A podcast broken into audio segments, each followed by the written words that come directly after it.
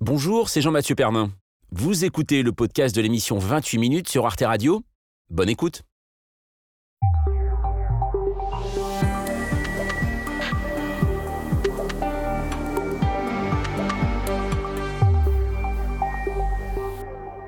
Bonsoir chers téléspectateurs, très heureux de vous retrouver pour une séance de rattrapage des meilleurs moments des clubs du vendredi de 28 minutes. Alors au programme ce soir, eh bien un débat autour des happenings d'activistes écolos dans les musées, un duel dans l'arène autour de la corrida, l'histoire de Claude Askolovitch et deux invités formidables, Bernard Schmitt, compagnon de route de Johnny Hallyday, et le dessinateur Jules avec son nouveau Lucky Luke sous le bras. Mais tout de suite, on commence avec vous Benjamin Sportouche et notre premier dossier d'actualité, la fin de la politique zéro Covid en Chine.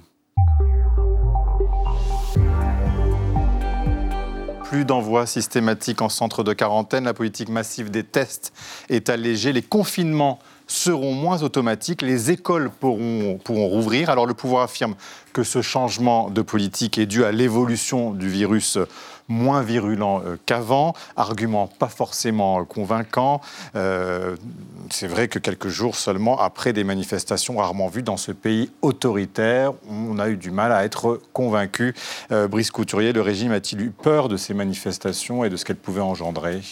Oui, il a eu peur de pas mal de choses. Il a eu peur des manifestants, il a eu peur du fait qu'au bout de trois ans quand même de confinement euh, absolu euh, de la politique zéro Covid, le résultat soit pas vraiment à la hauteur et soit pas vraiment concluant. Et surtout la cage de fer, je dirais, de contrôle étatique high-tech dont les, dirigeants chinois sont à peu près les seuls au monde à disposer, a montré des failles. Euh, et puis surtout les gens ont vu à la télévision les, foules en liesse du Qatar mmh. qui n'avaient pas de masque et qui se rassemblaient librement et ils se sont dit pourquoi nous on est dans cette situation absolument intolérable où on envoie les gens dans des, dans des véritables camps euh, de, de, de, dépistage euh, où on les isole. Donc il y a une, une, exaspération de la mmh. population dont il faut quand même tenir compte, même dans un État aussi totalitaire que la Chine. Moyennant quoi, ce volte-face euh, va avoir du mal à passer dans l'opinion parce qu'on ne peut pas passer directement. Vous savez qu'en en, deux heures à Guangzhou, on est passé du confinement total à la réouverture des bars karaoké. il y a, mmh. les gens se demandent de, sur quel, quel pied on, on danse quoi, dans ces histoires. Il y a aussi euh, l'économie, euh, qui est une des raisons certainement de cet allègement, parce qu'il y a un taux de croissance qui est historiquement bas en Chine. Et c'est plutôt, moi je pense, parce que la contestation n'était pas politique, était sociale et économique. Mhm. donc euh, les, autorités devraient réagir parce qu'ils n'étaient pas habitués à, ça. Et bien sûr, ils, connaissent, ils savent que l'argument économique est, non seulement existe au sein du pays, mais aussi de l'extérieur les États-Unis, la Chine est l'usine du monde et il y a un vrai problème d'approvisionnement euh, depuis la Chine vers euh, l'Occident ou vers l'Asie. Donc c'était nécessaire de réagir. Et d'ailleurs, tout le monde a salué, mmh. le FMI a salué cette ouverture. Mais Jean Quatremer, est-ce que le pouvoir ne prend pas aussi un risque ou est-ce que c'est pas forcément, c'est peut-être un leurre aussi? Parce que si jamais il y a une augmentation très importante des contaminations, ils diront, bah, vous voyez, euh, la politique zéro de Covid, c'est celle qu'on devait mettre en place et on va la remettre en place d'ailleurs. C'est évident qu'il va y avoir une explosion des contaminations, une explosion des mm. morts. Il y a un moment ou un autre où le virus va prélever effectivement sa part. Je veux dire que ce que ça montre, la, Chine fait la démonstration, alors que c'est un pays qui est fermé, qui n'est pas ouvert sur le monde, même en temps normal, il n'est pas facile de se rendre en mm. Chine, que la politique du zéro Covid qui a pourtant été défendu par une grande partie du corps médical euh, français, eh ben, est un échec, un échec total. On est obligé d'ouvrir, de laisser circuler et de laisser les gens être malades. Voilà, tant que ça tue pas euh, les enfants, c'est pas si grave que ça, au fond, le Covid. Euh, les Chinois ont dit que les Occidentaux étaient des, criminels parce qu'ils avaient misé sur la recherche de l'immunité collective. Or, c'est ce que les Chinois sont en train de faire, mmh, trois ans mmh, après. Et en attendant, je voudrais rajouter quelque chose. Certes, l'usine, la Chine est l'usine du monde et la production chinoise a baissé à cause de, du Covid, mais il faut voir aussi que la, la croissance chinoise d'aujourd'hui est basée plutôt sur la consommation intérieure des ménages. Or, évidemment, quand vous êtes coincé chez vous, vous consommez pas. Mmh. Et c'est une des raisons pour lesquelles la Chine est en train, de, sur le plan économique, de tomber. Et si elle tombe, le Parti communiste perd sa légitimité parce qu'elle n'a que pour seule légitimité et nous, tombons, et nous tombons aussi. Oui, oui si la Chine tombe, nous tombons aussi. Ça, c'est quand même un problème. Et le regard de Louison, euh, certes, le régime de Pékin allège les restrictions, mais pas toutes. Hein. C'est-à-dire que s'il y avait des petites solutions pour euh, commencer, il fallait faire comme en France ou dans le métro et commencer par le mettre sous le nez, le masque. Le masque et je pense que là, en douceur, on peut commencer à alléger un petit peu les mesures. Merci Louison. Votre duel, c'est un duel dans l'arène. Oui, à ma gauche, Émeric Caron, euh, 50 ans, député de Paris, il siège au sein du groupe La France Insoumise. À ma droite, Olivier Marlex, 51 ans, patron de la droite à l'Assemblée nationale, député LR d'Eure-et-Loire. Ce devait être un combat sans merci et finalement, ça n'aurait été qu'un tour de chauffe. Le débat sur euh, l'interdiction de la corrida n'est pas allé à son terme. Émeric Caron a retiré sa proposition de loi en raison, dit-il, de l'obstruction de ses adversaires avec, vous savez, ces centaines d'amendements et de sous-amendements pour retarder le vote. La question posée était euh, pourtant simple, d'après le député de Paris. question que- à laquelle tous les députés vont devoir répondre aujourd'hui, c'est est-ce que oui ou non vous êtes favorable à, à l'idée qu'on puisse aujourd'hui organiser des spectacles autour de la torture animale? Oui ou non? Alors, pas de vote sur euh, cette question euh, orientée, évidemment. En revanche, si l'objectif était de, de susciter le débat, il a été atteint. Depuis l'annonce de cette proposition de loi, les partisans de la corrida et les défenseurs de la cause animale se sont euh, affrontés par euh, pétition, par manifestation interposée, euh, mise à mort cruelle d'un animal d'un côté, ou bien beauté ancestrale d'une tradition de l'autre. Chacun a été sommé de se positionner, y compris d'ailleurs dans le monde des, arts et lettres. Denis Podalides contre l'interdiction, Michel Onfray, le, philosophe qui était pour, et puis même Hemingway, Goya, Picasso ont été invoqués dans ces joutes oratoires, débat incandescent que même Emmanuel Macron n'a pas pu d'ailleurs esquiver. Le président a, a dégainé la carte du, du en même temps, hein, pour ne pas prendre trop position. Il faut concilier, dit-il, les cultures locales, mais en même temps la condition animale, le tout sans invective, précise le président de la République. Bref, il faut faire retomber la pression. On comprend ici que ce qui se joue, c'est bien plus que le sort de 100 à 200 euh, corridas chaque année dans une cinquantaine de communes françaises. On parle là du rapport de l'humain à l'animal, de la sacralisation des, des traditions, du rapport de pouvoir aussi entre Paris et les euh, collectivités locales, les identités locales. On parle même, selon les points de vue, de cruauté, de de filières économiques. Bref, question immense, en tout cas bien plus profonde que les petits coups tactiques de procédure euh, à l'Assemblée nationale. D'ailleurs, ce débat est aussi instructif en- au fait qu'il n'épouse pas exactement le clivage gauche-droite. Par exemple, Fabien Roussel, euh, député du Nord, euh, communiste, est contre, euh, et pour, oui, est contre l'interdiction, pardonnez-moi. Les socialistes aussi en, majorité. Les macronistes, eux, sont assez divisés, tout comme le Rassemblement national, partagé entre la défense des, des coutumes françaises du sud de la France et la cause animale. Seul le groupe Les Républicains, la droite, emmené par Olivier Marlex, est massivement contre cette interdiction.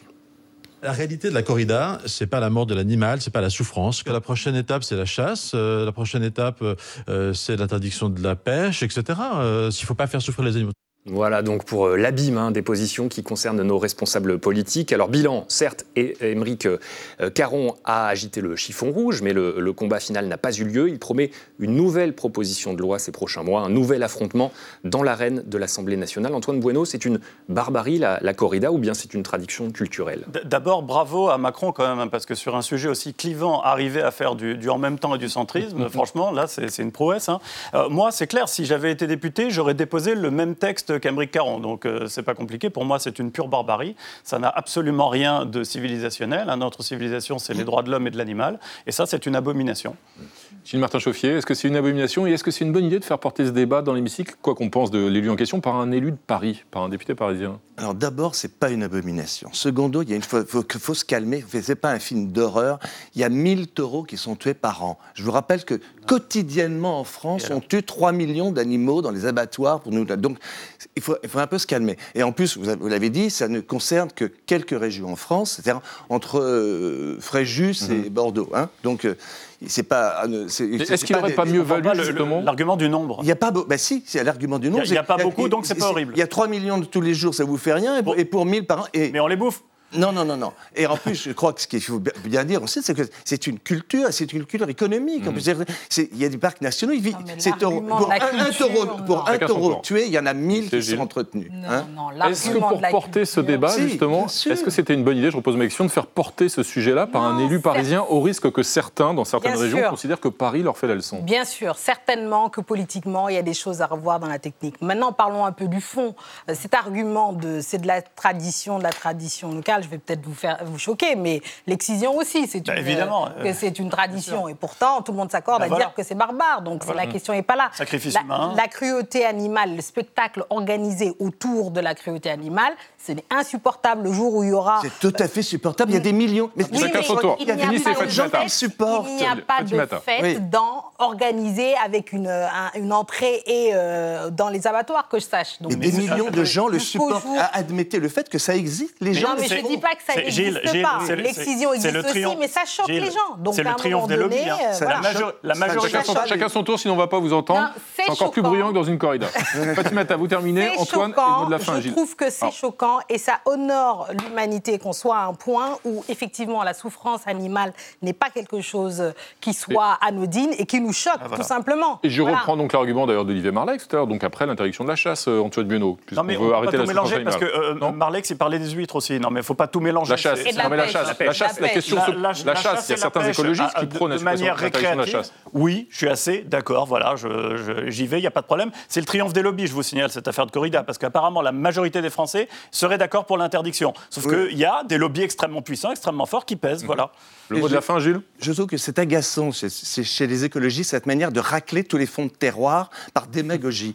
Et là, alors ma- demain, de demain, on va- moi je suis breton, je ne suis bon jamais, je ne suis jamais allé. à allé deux corridas, ça ne me plaît pas. Mais je trouve qu'ils ont le droit de faire des corridas s'ils aiment ça. Et moi, je trouve, en tant que breton, je me dis, mais un de ces quatre matins, ils vont nous dire, vous n'avez plus le droit d'ébouillanter les homards. Parce que c'est épouvantable. Et donc, Alors, ils, ils n'arrêteront jamais. Donc, chaque. Ce sera le mot de la fin en tout cas. J'ai honte quand je le fais, c'est Ah, vrai. Ce sera le, mot de la fin en tout cas pour ce soir. On voit que c'est un, un débat qui vous passionne, qui enflamme les passions. Bah oui, alors et puis en plus, crâne- comme il n'est pas allé jusqu'à son terme à l'Assemblée nationale, on aura sûrement l'occasion d'y revenir, rassurez-vous. Euh, nos amis, d'ici là, le, le- le regard de Thibaut Soultier. Eh Soultier, oui, pardon. on a eu droit à une belle corrida euh, à l'Assemblée euh, où on poursuivait euh, la victime Émeric Caron pour lui couper les oreilles et la queue. Merci Thibaut.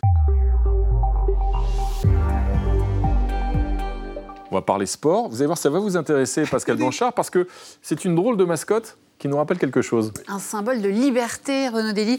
Euh, C'est ainsi que le comité d'organisation euh, de Paris 2024 a justifié cette semaine en dévoilant donc euh, ses mascottes. Un choix pour le moins original, puisqu'on est plutôt habitué à des petits animaux ou des petits personnages. Et bien cette fois-ci, le comité olympique a sorti de son chapeau des bonnets phrygiens. Les friges, donc, ça sera leur petit nom, la frige olympique et la frige paralympique. L'occasion de faire découvrir au monde le symbole de notre République, hérité des idéaux révolutionnaires. Sauf que pour beaucoup sur les réseaux sociaux, eh bien, euh, euh, ils y ont vu un autre euh, symbole, celui. Du plaisir féminin. Et oui. Bref, les mascottes des JO de Paris sont des clitoris géants. Beaucoup y ont vu euh, une ressemblance. Alors, vous imaginez bien, euh, hilarité générale et détournement garanti, euh, comme cette affiche avec le judoka Teddy Riner. Alerte, un mec a trouvé le clitoris. D'autres ont proposé de rebaptiser les mascottes. On s'en fout de leur nom officiel. Je vais les appeler Clitorine et Vulvax.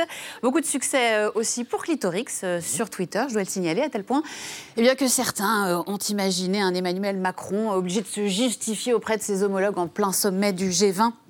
Et non, je vous jure, les mascottes pour les JO, c'est vraiment un bonnet phrygien, pas un clito. Forcément, les, les féministes s'en sont donnés à cœur joie à l'image du trio Les Coquettes sur Facebook.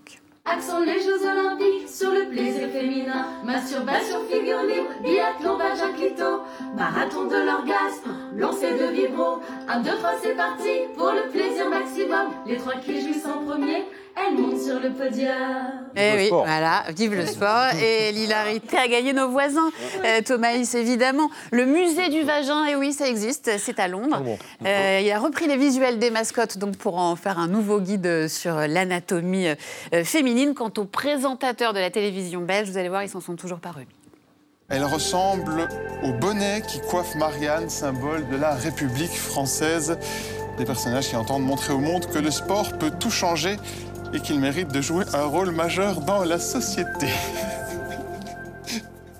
Bonjour Sabrina Jacob. Bonjour Olivier. Qu'est-ce que vous avez pensé? Et C'est pas une Voilà, histoire belge. hein. Ça marche, ça Ah, marche toujours euh, très bien. Les jeux, c'est que du plaisir, un art de vivre à la française en quelque sorte. Et puis, il y en aura pour tout le monde. hein. Après tout, officiel, la mascotte des mondiaux de pétanque de 2029 sera une prostate. Et oui, pourquoi pas. Bref, euh, Twitter a bien rigolé et on a constaté quand même aussi au passage euh, eh bien, que les temps avaient changé. C'est bien la première fois que des mecs reconnaissent un clito et rien que pour ça, je valide ces mascottes. Euh, On progresse donc, oui, mais pas dans tous les domaines, hein, puisqu'on a appris dans le même temps euh, que la production de ces 2 millions de mascottes euh, mises en vente depuis le début de la semaine aura majoritairement lieu en Chine. Pascal Blanchard, qu'avez-vous retenu de cette euh, affaire Les progrès dans la connaissance de l'anatomie euh, féminine ou bien euh, notre impossibilité de, de produire nos mascottes sur notre propre territoire? Euh, en étant très honnête, généralement les mascottes nous font rire, mais là je pense que 2024, on va atteindre un sommet parce que et c'est pas fini. Je pense qu'on va continuer, surtout que vous savez qu'entre temps, on découvre qu'on les fait en Chine, mais aussi c'était une mascotte qui déjà servait pour le RPR dans les années 80. Voilà, sans Donc, je crois rapport que c'est aucun. sans fin. Voilà. Voilà, on a on a tout mis dedans. Je crois que la France l'a fait très très fort, et euh, je pense que pendant un an et demi, la terre entière va se foutre de nous. Voilà, on prépare bien les JO, on est dedans. Ça y est, on est vraiment dedans là. Vive les JO et vive la mascotte.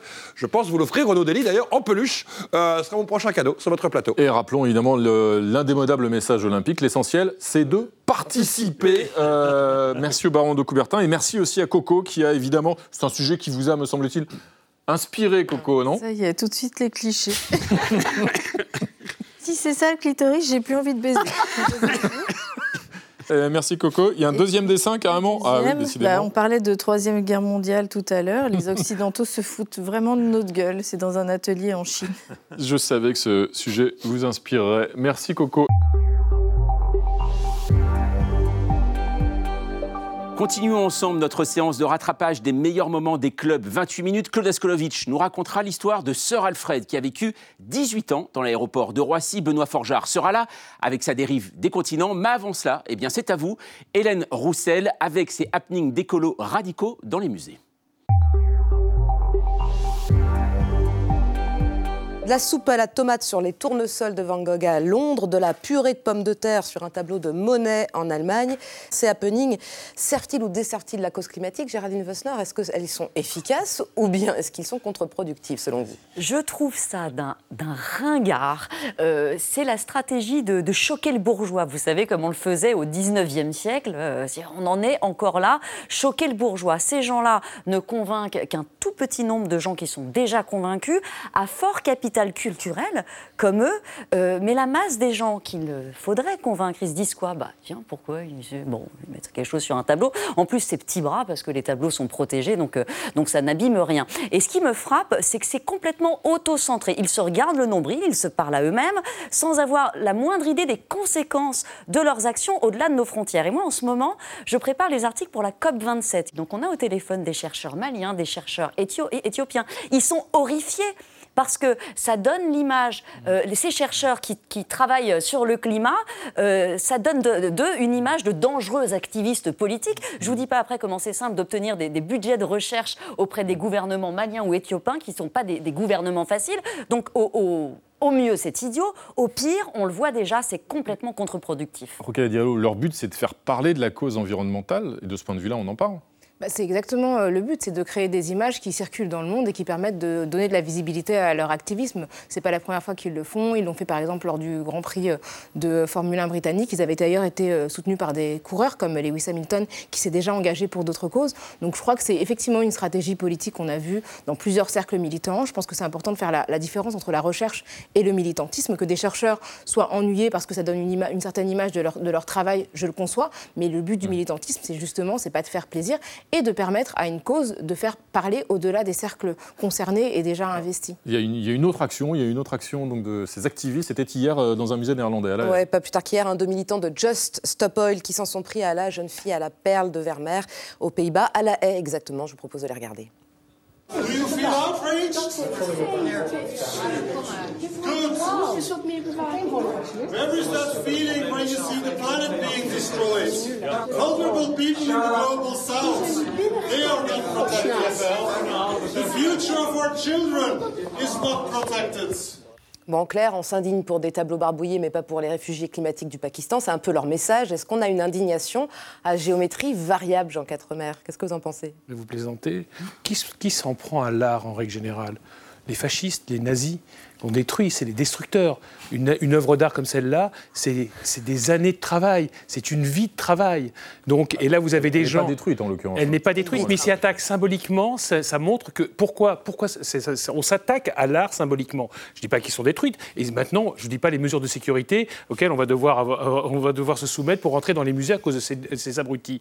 Mais c'est vraiment, je ne, vois, je ne comprends même pas quel est le message. C'est quoi? C'est la culture et euh, participe au, au changement climatique. C'est vraiment, c'est vraiment, le degré zéro du militantisme, c'est le degré absolu de la bêtise. Ok, Diallo, il y a un problème de cible, comme le dit Jean Quatremer, c'est-à-dire que effectivement, euh, Picasso, euh, Van Gogh ou Vermeer sont pas forcément les plus grands producteurs de, de CO2. Non, mais ça pose aussi une question philosophique, c'est la valeur qu'on attribue Mhm. à des objets qui restent des objets, même si ce sont des objets de- à forte valeur culturelle, dont je ne nie pas du tout euh, la valeur, par rapport à des vies humaines, par rapport à des conséquences Mais ne dramatiques, pas. par rapport. Mais bien sûr, mais, mais euh, bah, c'est pour ça que d'ailleurs ça, ça, ça- ça n'ira pas nécessairement aussi loin que ce qu'ils ont voulu. Mais en tout cas, ça a fait scandale, c'est-à-dire qu'on a vu les gens réagir et réagir beaucoup plus fortement Est-ce que- est-ce que par rapport à des territoires. Est-ce que, est-ce que derrière, il n'y a pas une éco-angoisse Alors, Est-ce que derrière. Une dernière question, est-ce que derrière, il n'y a pas cette jeunesse quand même qu'on doit entendre et qui est éco-angoissée? Attendez, vous dire que ces gens parlent au nom de la jeunesse Moi, je connais la jeunesse, j'en ai, je connais, je fréquente des jeunes. hein. Oui, mais ces jeunes-là ne participent pas de cela. Leur, eux, ils- par exemple, ils On ne prennent pas l'avion, ils n'utilisent pas leur smartphone, ils utilisent des briques pour téléphoner, vous savez, les, les- les anciens téléphones, etc. Ils sont concernés. Je veux dire, mais ces je- les jeunes ne se reconnaissent pas là-dedans, ils comprennent même pas de quoi il s'agit. Je suis désolé. Ce sont Voilà. des gens qui sont préoccupés uniquement On- d'eux-mêmes. C'est une jeunesse petite Voilà. bourgeoise qui parle à leurs parents, petits bourgeois, qui vont effectivement peut-être utiliser des subs, etc. En tout cas, ils ont réussi à ne choquer. On voit ne que ça a bien réussi à choquer les de ceux générations qui souffrent précédentes. justement du- du- de ceux qui subissent les conséquences du réchauffement climatique vous et, avez et qui écouté- rêveraient, eux, d'avoir des œuvres d'art à admirer dans leur, On, dans leur on va rester là avec ce buzz, mes amis. Euh, on vous a entendu les uns et les autres. Alors, euh, sans prendre à des œuvres d'art, euh, on le voit, cette pratique est, est contestée. Et puis surtout, euh, tout dépend de la cible. hein. Parfois, ça sert à rien. Ah oui, évidemment. Le militantisme, le militantisme écolo a ses limites. On a jeté de l'ongle sur un soulage, personne n'a rien remarqué. Merci. Autre actualité de la semaine. Euh, Frédéric, c'est donc la menace de coupure d'électricité cet hiver. Oui, le gouvernement d'ailleurs prépare déjà les, esprits, hein, vous l'avez entendu, à de possibles coupures euh, cet hiver, des délestages envisagés en janvier si les températures sont particulièrement euh, froides, a expliqué Olivier Véran. Ce seraient des coupures tournantes de deux heures aux périodes de pointe, c'est-à-dire le matin et en fin d'après-midi. Cela alors qu'un gros tiers de nos réacteurs nucléaires est toujours à l'ar- à l'arrêt pour cause de maintenance et de problèmes de corrosion.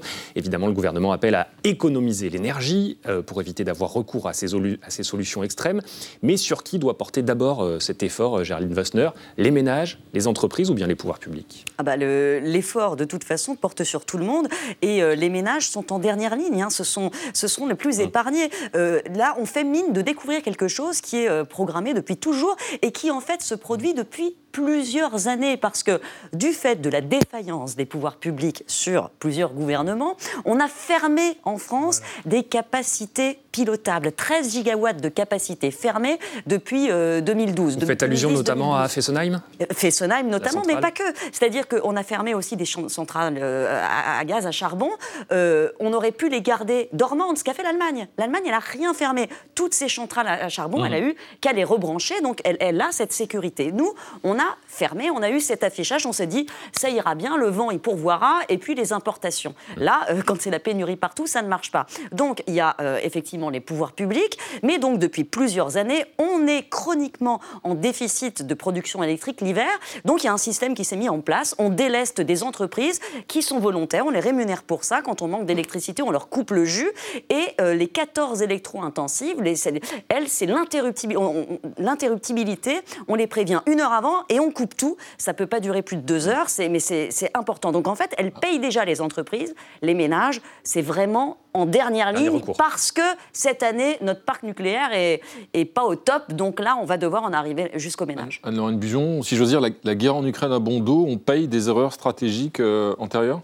En tout cas, ce qui est sûr, c'est que depuis quelques mois, on voit monter cette, cette question, cette angoisse. Euh, Est-ce qu'on va avoir euh, des coupures euh, d'électricité Euh, et, et on se demande si on ne joue pas à se faire peur aussi, puisqu'il y, a des- il y a des plans qui sont prévus, euh, on sait comment on va faire, on sait qui est-ce qu'on va délester dans quel ordre. C'est le gouvernement Mais- qui communique beaucoup hein, cette semaine dessus. Oui, oui, tout à fait. Mais et- on on est frappé, je trouve, de- du point auquel la question de la précarité énergétique, elle a une très forte dimension sociale. hein. C'est-à-dire que euh, c'est vrai à l'échelle du monde. Les les, premiers pays qui vont souffrir de la crise énergétique qui a été provoquée par la guerre en Ukraine, euh, c'est les pays émergents où on consomme beaucoup moins d'électricité que chez nous, mais c'est là, je pense, que la crise va être la plus dure euh, euh, à, supporter. Et à l'échelle de la France, c'est vrai aussi que la précarité énergétique, l'augmentation des prix de l'énergie, ça affecte d'abord les plus vulnérables.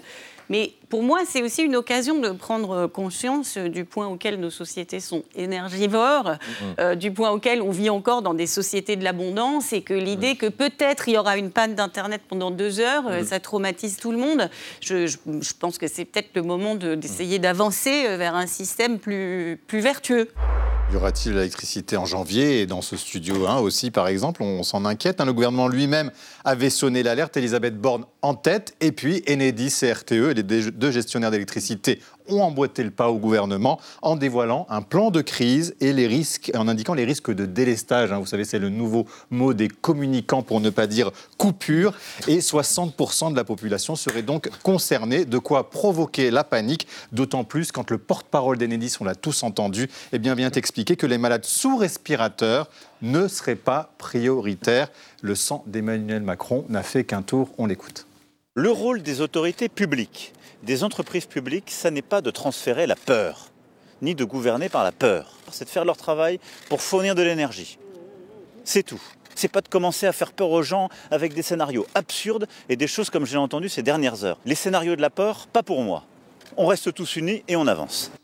Emmanuel Macron qui avait lui-même parlé de la fin de l'abondance, on s'en souvient cet été, qui a peut-être aussi lancé tout ce processus d'inquiétude, Jean Quatremer. Et du coup, on a l'impression que ça revient en bon grand gouvernement. Il a mis en alerte et peut-être trop, et ça devient anxiogène.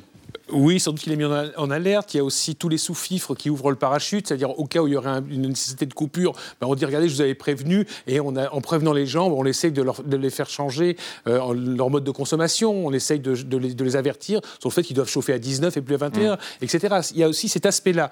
Mais autant je peux comprendre que les gens de RTE mettent en garde, etc. Le problème, les, les sous-fifres, c'est une chose, mais les politiques, c'en est une autre. alors. Et c'est là où ça va pas, c'est que les politiques n'ont pas à gouverner par la peur. Est-ce que, excusez-moi, est-ce que le, le gouvernement, à de dire on prévoit tout, même le pire, n'a pas contribué à crédibiliser le pire La communication gouvernementale oscille entre deux pôles extrêmes. D'un côté, vous pouvez dire il va rien se passer. Regardez ce qui s'est passé avec la, la- la grève dans les raffineries. On nous a dit il n'y aura pas de manque d'essence. À la réalité, c'est qu'il y avait la moitié des pompes qui n'en avaient plus. Merde. D'un autre côté, il y a le côté euh, on s'occupe de tout, tout va bien, euh, dormez tranquille. Il peut, y- il peut y avoir, comme cette nuit d'ailleurs, euh, une panne d'électricité en plein Paris et on se trouve ridicule parce qu'on a dit que tout allait très bien. Donc on oscille en permanence dans, ce- dans, dans ce, dans ce, dans ce, dans ce dilemme-là et c'est pas.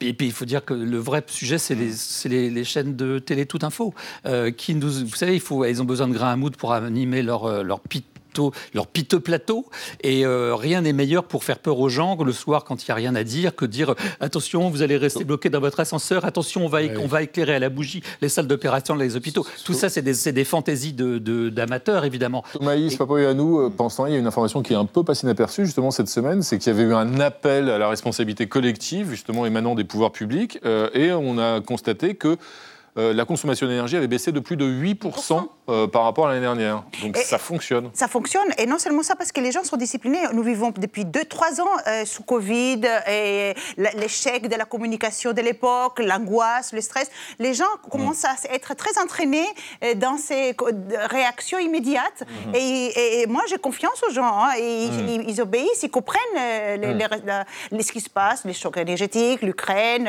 les problèmes de, de nucléaire en France. Donc non, je pense que tout ira bien pour une fois qu'ils essayent de programmer les tout. Et ben, non, je parle en tant que grec, hein, parce Oui, que oui. vous savez, en Grèce, les coupures ou délestages Ah oui. sont... Ils viennent de relancer notre 10 quotidien. tranches nucléaires. Ils viennent de relancer 10 tranches vrai. nucléaires. Hein. Et donc, ça veut dire que ça s'éloigne l'idée d'un blackout. On va donc reprendre une tranche nucléaire. En attendant, en attendant on a un dessin de Louison. Il n'y a pas de nucléaire dans mon dessin, il y a juste une, une observation de la politique d'Emmanuel Macron depuis quelque temps, c'est qu'il il nous explique. Il n'y aura pas de coupure et en même temps il y aura des coupures. Mais c'est ça une fait six ans qu'il fait ça. pour hein, les guirlandes euh, du sapin de Noël, ça, Louison. Bernard Schmitt, bonsoir, bienvenue à vous. Bonsoir. Vous avez accompagné durant de longues années Johnny Hallyday, vous avez réalisé ses clips, mis en scène ses shows, et avec euh, deux euh, de vos acolytes, donc Roger Abriol et Jacques euh, Rouvérolis, vous publiez donc ce livre formidable, Johnny Hallyday, Private Access, euh, à ses côtés en coulisses, paru aux éditions Segers, un livre dans lequel vous dévoilez le, Johnny intime, ses failles, ses blessures, euh, sa solitude, on va y revenir. Mais d'abord, une toute première question. Votre toute première rencontre avec Johnny Hallyday, elle se déroule en fait en deux temps. Il y a une première rencontre où il vous calcule pas, dites-vous, et puis ensuite il y a un- une deuxième rencontre, qui va être de fait votre premier rendez-vous, dans des circonstances bien particulières. L'accueil de Johnny est bien particulier. Oui, c'est-à-dire que euh, il m'a fait venir pour faire le clip Le chanteur abandonné. Euh, et puis il m'a dit mais euh, est-ce que tu veux qu'est-ce que tu veux savoir de plus? Et moi je lui dis bah, j'aimerais passer quelques jours seul sans caméra sans rien. Il me dit ok c'est une très bonne idée et il organise tout. J'avais une chambre, j'avais le restaurant, j'étais en voiture avec lui. Et puis le lendemain vers midi une heure quand il se réveille, il m'appelle dans ma chambre en me disant oh je vais prendre le petit déjeuner viens. Et j'y suis allé. Et là, il, était nu. Euh, mais je n'ai absolument pas réagi. C'est une façon de vous tester, vous pensez C'était un test, évidemment. C'était pour voir si j'avais du rock'n'roll dans les veines. Et vous avez franchi ce test. Alors, le chanteur abandonné, abandonné, on est au milieu des années 80, on est en 85, si je ne me trompe pas. Vous avez donc réalisé le clip. On va voir un extrait, c'est c'est pas l'extrait du clip, c'est un extrait de, de Johnny chantant justement l'enregistrement de, de ce morceau. C'est un chanteur abandonné qui a vécu sans se retourner. Que le blues est inventé pour lui cette nuit parce qu'il a su s'abandonner. Alors Bernard Schmitt, en quoi cette chanson, évidemment devenue mythique, le chanteur abandonné, reflète à vos yeux euh, toute une part du Johnny intime Justement, c'est cette solitude qu'il exprime aussi à travers ce texte? Oui, c'est-à-dire que nous, ce, ce livre, on l'a écrit parce qu'on a bossé avec lui. On a travaillé. euh, Il y a pas, on parle pas de ses femmes, on parle pas de son argent. On parle, on parle de ces moments très très intimes où un an avant les spectacles, on était seul avec lui. Quoi. Et effectivement, euh, ce qu'on pouvait constater, c'est que quand on avait travaillé si longtemps et tout ça, quand les concerts se terminaient, il y avait un grand vide. Parce que c'est tellement plein, les concerts qu'on faisait, que après, c'est- le vide était à la taille du- de la grandeur. Quoi. Un vide qu'il travaillait, qu'il rongeait justement, Sonia. Voilà. Oui, on se souvient tous de la marionnette des, des Guignols et euh, parmi les clichés qui lui collaient à la peau, il y avait le fait qu'il n'était pas très intelligent. Est-ce que comment il le vivait ça? Ça, ça le vexait. Euh, ce qui l'ennuyait, c'était euh, pour ses filles. Euh, il avait peur qu'à l'école, euh, on lui dise euh, ton père c'est à que coucou. Et, donc euh, voilà, mais ça, ça le rendait pas malade. quoi. Une question sur le Johnny euh, politique. C'est quelqu'un qui a fait monter euh, Jacques Chirac sur scène, mais qui allait aussi à la fête de l'UMA pour chanter. Il était politisé selon vous? Ah, il, il s'en foutait assez largement. Euh, la politisation était assez liée à la fiscalité quand même. D'accord. Fallait se Renaud, on parlait pas argent avec lui, hein. C'est un choix Renaud, politique. on parlait pas argent avec lui, mais fiscalité, oui, mais pas Merci. argent. Merci. Bernard Schmitt pour ce, pour ce témoignage. Et pour aller un peu plus loin, justement, et pour euh, bien découvrir un peu plus ces facettes du Johnny intime, il faut donc lire votre ouvrage euh, coécrit avec euh, vos deux complices, hein, Jacques Rouvé- Rouvérolis, Bernard Schmitt, les trois mousquetaires, je crois que vous appelez-il d'ailleurs. Oui. hein, vous étiez les trois mousquetaires de Johnny. Private Access à ses côtés en coulisses, aux éditions Segars. Et puis vous n'avez pas repartir les mains vides. Vous avez un petit gâteau, un petit cadeau, pardon, euh, de Coco, euh, voilà, qui nous révèle une nouvelle histoire donc de Johnny. hein. Il y a eu Sylvie, il y a eu Laetitia et puis il y a eu Bernard. Eh ben voilà. pas mal. pas mal. Bonsoir Jules, bienvenue à vous. L'Arche de Rantanplan, euh, les aventures de Lucky Luke, donc d'après Maurice évidemment. Alors, vous êtes inspiré, Jules, euh, pour le scénario de ce, de cet album de Lucky Luke, de l'histoire vraie de la création de la première SPA américaine, pour réinventer un Lucky Luke. Alors, on sait qu'il avait déjà arrêté de fumer, mais là voilà qu'il essaye de manger végétarien, qu'il défend le bien-être animal. Est-ce que tout ça, Jules, ça fait encore un vrai cow-boy? Bah, en fait, il va pas se convertir. Je vous rassure tout de suite. Je veux pas spoiler l'album, mais c'est vrai que le point de départ, c'est ce que j'adore moi dans Lucky Luke, c'est qu'on prend un vrai fait historique, justement, qui a influencé son époque, un fait de société, une découverte, une invention. Et là, en l'occurrence, en faisant des recherches, je me suis rendu compte qu'en 1866, ils avaient créé cette SPA, Mhm. et le fameux fondateur avait fait une tournée pour évangéliser les cow-boys au Far West. Euh, il partait de très loin. Et alors là, Ça n'a pas très bien marché quand même. alors, alors, ça n'a pas très bien marché, effectivement, mais il, y a eu, il a semé les premières graines de ce qui ont été ensuite les grands mouvements euh, pro-animaux aux États-Unis qui sont très importants. Et le truc, c'est qu'en gros, dans mon histoire, j'ai inventé un de ces adeptes qui devient très très riche et qui convertit de force un petit patelin qui s'appelle Cattle Gulch, hein, la ville du bétail, au euh, véganisme hardcore. Il devient Veggie-Town. Il engage des, des- des desperados, euh, Quinoa Bob, Tofu Sam, Strawberry Suzanne pour faire la loi. Et Lucky Luke, lui, il va essayer de mettre un peu de l'harmonie dans tout ça, mais il va pas devenir vegan, je vous rassure, euh, Renaud, parce non, que euh, sinon il serait au chômage. que- Euh, un vrai, un c'est vrai. vegan, il est au chômage. Mais est-ce que ça veut dire quand même qu'aujourd'hui, un dessinateur ou un scénariste que vous êtes doit forcément intégrer des problématiques de notre période actuelle? Parce qu'effectivement, on voit des véganes, y compris d'ailleurs parfois avec une forme de militantisme un petit peu radical. Euh, on voit ces problématiques de bien-être. Il manque juste la corrida. hein. Il y a pas la. J'ai pas, j'ai pas, trouvé la polémique. Alors, il y a le rodéo. Bon, Mais euh, est-ce que vous êtes forcément obligé de, de plonger euh, vos héros et vos personnages, y compris du 19e siècle, dans les problématiques contemporaines Alors surtout pas. Et en fait, c'est l'inverse. Ah. C'est-à-dire que Lucky Luke, contrairement à par exemple Silex and the City ou 50 Voilà. nuances de grec, qui sont mes séries que j'ai inventées, que vous là, faites justement, où là, un miroir de notre société, mais Mm. transposé dans le passé. Lucky Luke, c'est autre chose. On a un ADN, c'est euh, voilà des gags, euh, de l'action, et puis un peu je- cet arrière-plan historique. Et pour moi, c'est très important euh, de, de- qu'il n'y ait pas d'anachronisme. Donc, j'essaie pas de plaquer une vision politique. Mm-hmm. Mais en revanche, quand on fait des recherches sur cette période, on se rend compte que beaucoup de nos problématiques d'aujourd'hui prennent leurs racines dans cette fin du 19e Mm-hmm. siècle américain. Et donc, on peut comprendre des choses d'aujourd'hui à travers ces exemples. Mon premier album de Lucky Luke, c'était Lucky Luke et les Juifs. On n'en Mm. avait jamais parlé. J'ai fait le précédent, c'était Lucky Luke et les Noirs. La question de l'esclavage est raciale. Et vous savez, les humoristes, très souvent, ils ont une espèce de vision un peu prophétique, comme des moustaches de chat. Ils sentent l'air du temps. On travaille bien des années auparavant sur un album et l'album sort pile au moment où il y a des problématiques. Le, un cowboy dans le coton, sur l'esclavage, c'était en plein Black Lives Matter, alors que ça faisait six ans que je travaillais dessus. Et là, cet album, L'Arche de Rente en plan sort, il y a les débats sur la chasse, il y a les débats sur la maltraitance animale, euh, il y a toutes ces questions. Et le- le- l'activisme radical euh, des, des pros, euh, des antispécistes, tout ça, ça résonne avec aujourd'hui, mais j'ai pas voulu le faire exprès. C'est l'actualité qui vous suit, Jules, n'est-ce pas? Sonia, Sonia.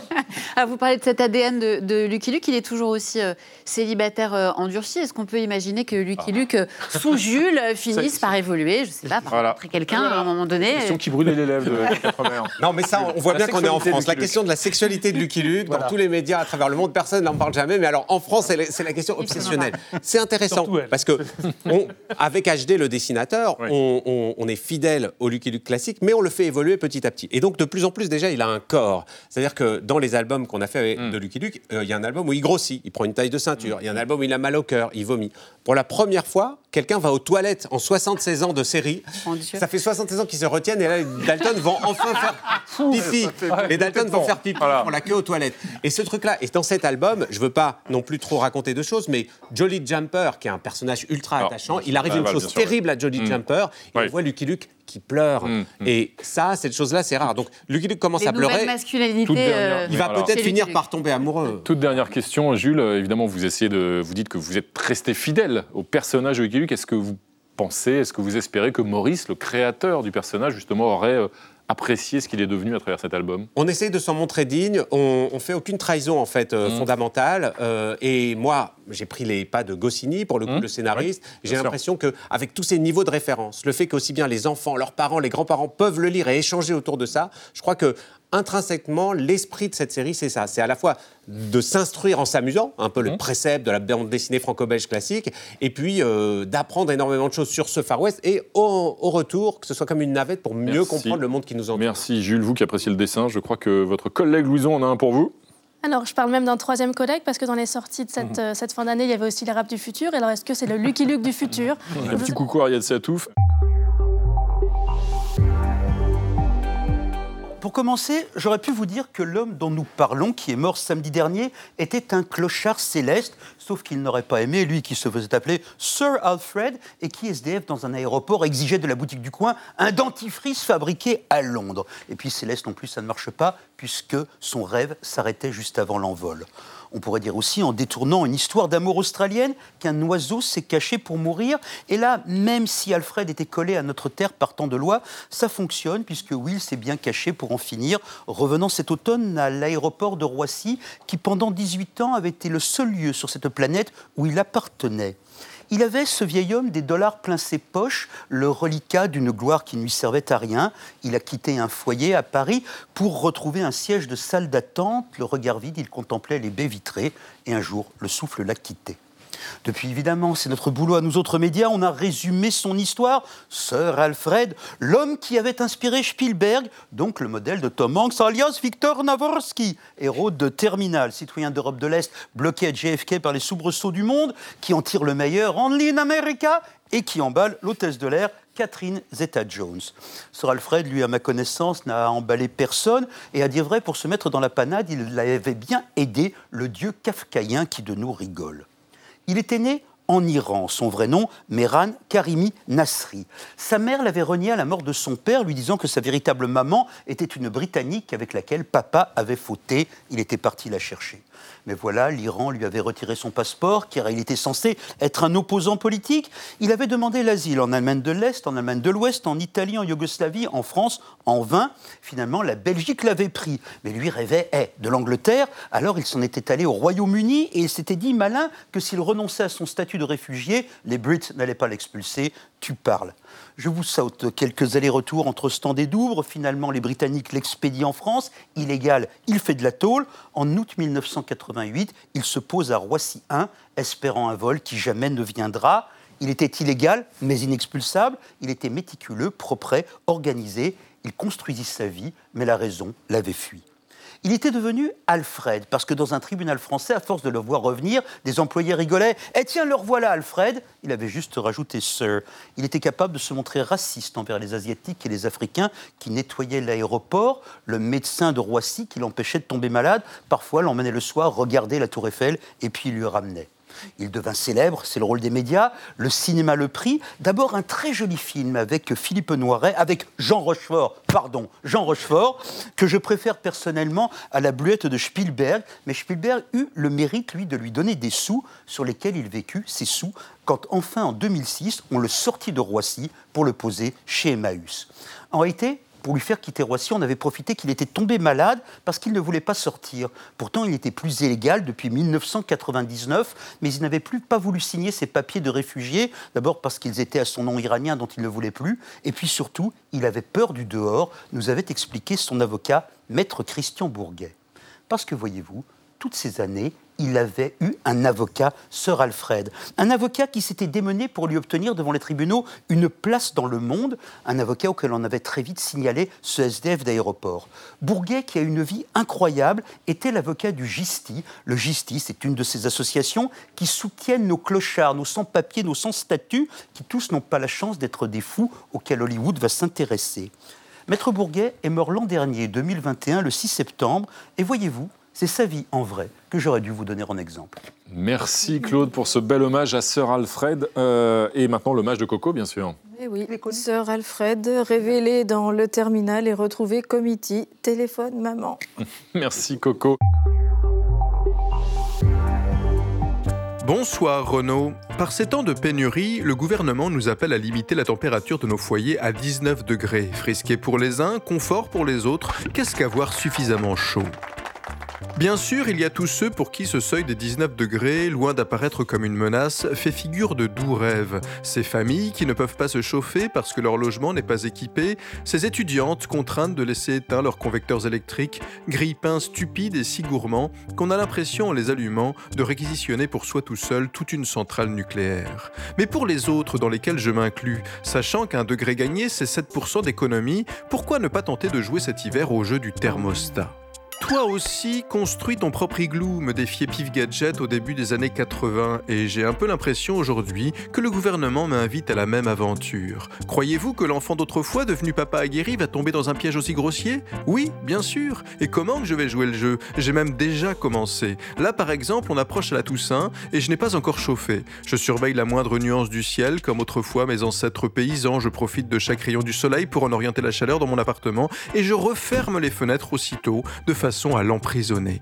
Et je ne sais pas vraiment si le sentiment qui m'anime est une forme d'avarice, un challenge personnel comme si je tentais un record d'apnée ou bien de la solidarité. Pardon si le mot vous choque, c'est sans doute un mélange de tout cela et cette confusion des sentiments serait déconcertante si elle n'était pas devenue notre quotidien. Il ne tient qu'à vous que pulls et chaussettes ne soient pas les repoussoirs à désir qu'on dépeint trop souvent.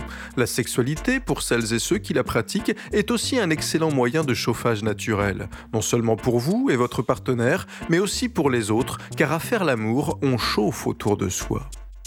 Fort de mes conseils, vous voilà désormais prêt à faire de l'hiver qui vient un moment inoubliable. N'attrapez pas froid, bon week-end.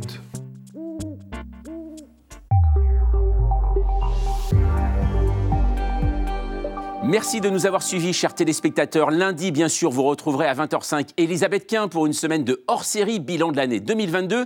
D'ici là, eh bien, très joyeux Noël à tous. Et nous, on se quitte en musique avec Last Christmas par Benjamin Biolay. Tchuss.